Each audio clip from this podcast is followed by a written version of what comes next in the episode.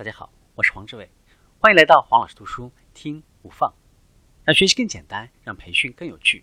我们继续分享，像经济学家一样思考。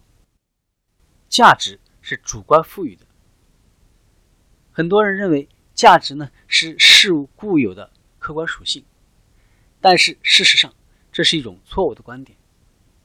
事物的价值具有主观性，它不仅取决于事物的本身，同样呢也会依赖于。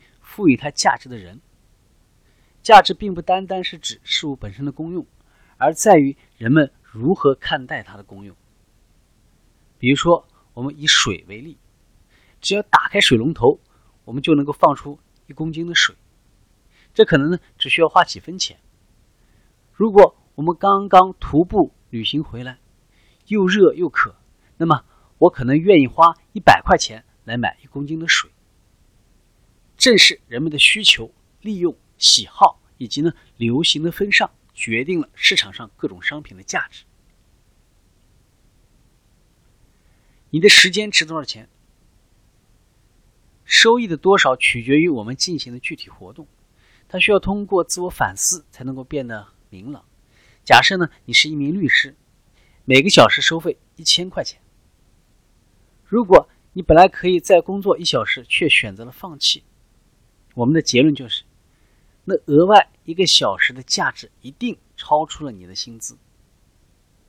因此呢，律师事务所门前的草坪呢，就不要自己去修剪了，花钱呢请园丁来做会更好。毕竟呢，这些园丁每个小时的工资远低于你那个一千小时的薪水。这就是经典的自制对外包的理论。如果自己做比外包还要贵。那么呢，就应该选择外包。你的时间的价值取决于你自己决定的衡量标准，你做了什么又放弃了什么，价值呢？时间的价值据此来计算。此外呢，它还涉及到了供给、需求以及个人的喜好等等因素。顾客总是对的吗？人们普遍认为，一个公司必须保证良好的客户服务，才能够实现呢比较高的利润。效益是目的，客户服务是手段。然而呢，这并不意味着必须要让所有的顾客都满意。也就是说，顾客并非总是对的。魔鬼消费者带来的损失，往往会抵消天使消费者带来的利润。百思买认识到了消费者并不总是对的，而且呢，一部分消费者要比另一部分消费者更好，因此他获得了可观的收益，经济实力。进一步增强，是开销还是投资？如果你把所有的支出都看成是开销，自然会努力的去减少支出；但是如果你把它们当做投资，自然会想到它们的价值。当你着眼大局，明确你的目标是在现金流约束下来实现利润的最大化的时候，你就会意识到，你必须投资才能够有所回报。而且会巧妙的在短期的现金流和长期的利润之间来寻求平衡。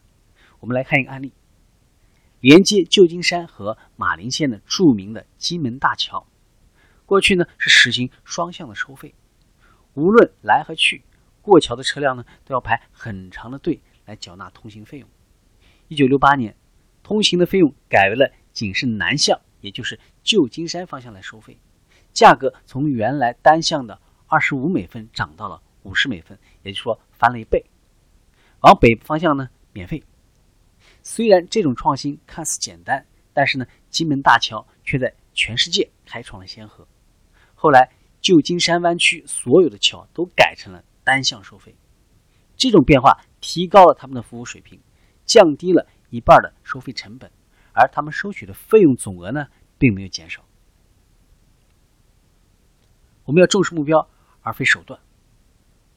公司的目标应该是使利润最大化，而不是呢让那些产品经理的工作变得简单。为了增加利润，我们希望尽量增加收入，尽量减少成本。但是我们在追求目标的时候，需要牢牢的记住，这些只是实现目标的手段，而不是目标的本身。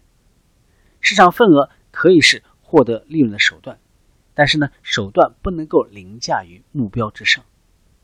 注重目标的丰田，比注重手段的通用、福特和克莱斯勒更为成功。今天的分享就是这样，请关注我们的微信号“黄老师读书”，每周您都将收到我们推送的黄老师读书的文字版本，只需五分钟，学习很简单。我们下期见。